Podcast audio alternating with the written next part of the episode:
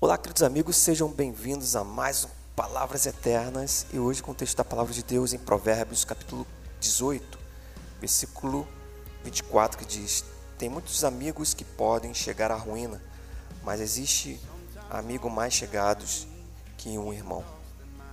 Quem são os, os seus verdadeiros amigos?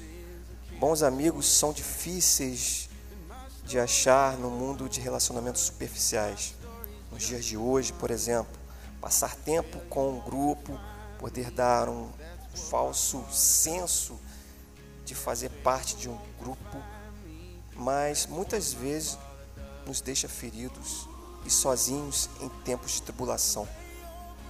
Saiba que relacionamentos abertos, honestos, sustentadores e amorosos não acontecem sem investimento. Peça em oração ao Senhor que lhe mostre bons amigos. Ministre e sirva as pessoas ao seu redor. Ouça seus pedidos e leve-os fielmente em oração. Passe tempo em serviço cristão com outros servos. Faça parte de um grupo é, de estudos devocional.